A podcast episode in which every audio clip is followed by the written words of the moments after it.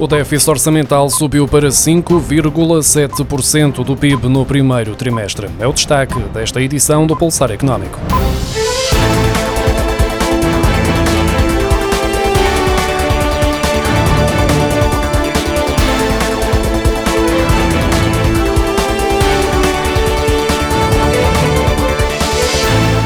O segundo confinamento e o regresso das medidas de apoio à economia levaram o déficit orçamental do primeiro trimestre para os 5,7% do PIB em Portugal. Esta é a primeira estimativa do Instituto Nacional de Estatística e reflete o impacto da pandemia nas contas públicas, não só pela queda das receitas com impostos, mas sobretudo pelo aumento da despesa. Em 2020, o déficit anual fixou-se nos 5,7% do PIB e o governo tem o objetivo de o baixar para 4,5% em 2021, tendo como referência os valores trimestrais e não o ano acabado no primeiro trimestre de 2021, o saldo das administrações públicas nos primeiros três meses deste ano atingiu um valor negativo de menos 2.813 milhões e 100 mil euros, menos 5,7% do PIB, o que compara com menos 1,2% no mesmo período do ano passado, como revela o Instituto Nacional de Estatística. No ano terminado no primeiro trimestre de 2021, o déficit orçamental fixou-se nos 6,8%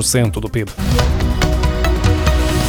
A economia portuguesa estabilizou na semana terminada a 20 de junho, em comparação com a semana anterior. A conclusão resulta da leitura do indicador diário de atividade económica, atualizado esta quinta-feira pelo Banco de Portugal.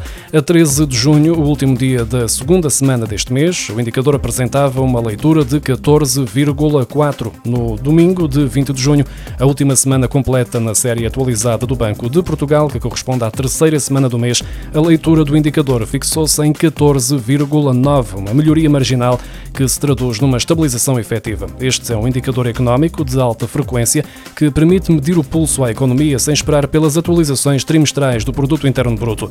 Resulta da correlação de variáveis estatísticas como o tráfego rodoviário de veículos comerciais e de passageiros nas autoestradas, o consumo de eletricidade e de gás natural, a carga e correio desembarcados nos aeroportos nacionais e as compras com cartões em Portugal. Depois dos valores históricos alcançados no ano passado, a taxa de poupança dos portugueses subiu ainda mais no segundo confinamento para os 14,2% do rendimento disponível, de acordo com os dados divulgados esta quinta-feira pelo Instituto Nacional de Estatística. Os 14,2% registados nos primeiros três meses de 2021 comparam com os 12,8% do último trimestre de 2020. São aumentos sucessivos na taxa de poupança, justificados sobretudo pela redução de 1,7% do consumo. Desde pelo menos 1999, o primeiro ano para o qual há dados disponíveis no INE, que os portugueses não poupavam tanto do seu rendimento disponível. A taxa mais elevada, até ao momento, tinha sido observada no terceiro trimestre de 2002, quando chegou aos 13,8%, no período em que o euro entrou em circulação. A maioria dos portugueses defende o fim do teletrabalho obrigatório, segundo uma sondagem da Intercampos para o Jornal de Negócios e o Correio da Manhã. Já se tivesse de escolher a modalidade do regime misto, a maior parte dos inquiridos escolhia ficar metade do tempo em teletrabalho e o resto presencialmente. Questionados sobre se concordam com o fim do teletrabalho obrigatório, 49,7% responderam que sim, enquanto 41,1% não concordam. Já os restantes 9,2% não souberam responder ou não responderam. A modalidade é atualmente obrigatória nos conselhos de risco elevado, sendo que no resto do país passou a ser apenas recomendado. Quanto à modalidade de regime misto, confrontados com três opções nesta sondagem, 40,6% dos inquiridos indicou preferir teletrabalho dois dias por semana e 36,7% optaria por trabalhar remotamente semana sim, semana não. Por outro lado, 13,3% preferiam trabalhar remotamente apenas um dia por semana.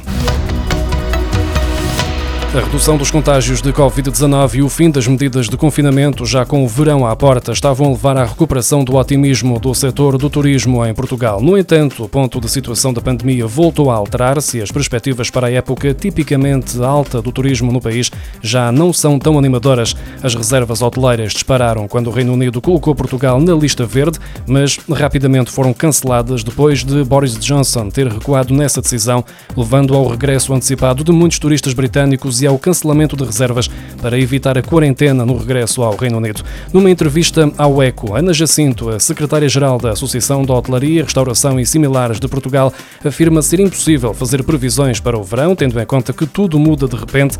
A mesma responsável sublinha ainda que o setor está muito pouco otimista para o verão e que, para compensar a falta de turistas britânicos, Portugal deve tentar conquistar outros mercados, como são os casos dos espanhóis e dos alemães.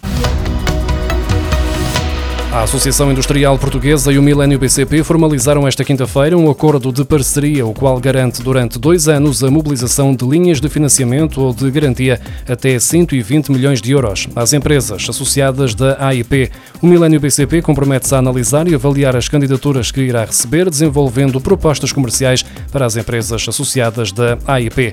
Este plano é dirigido ao apoio ao financiamento de curto, médio e longo prazo das empresas no âmbito dos programas desenvolvidos pelo próximo quadro financeiro plurianual 2021-2027 e outros programas quadro ao apoio ao financiamento de novas empresas, com enquadramento na linha de apoio ao empreendedorismo e à criação do próprio emprego, através das soluções pré-existentes na linha Microinvest e linha Invest Mais.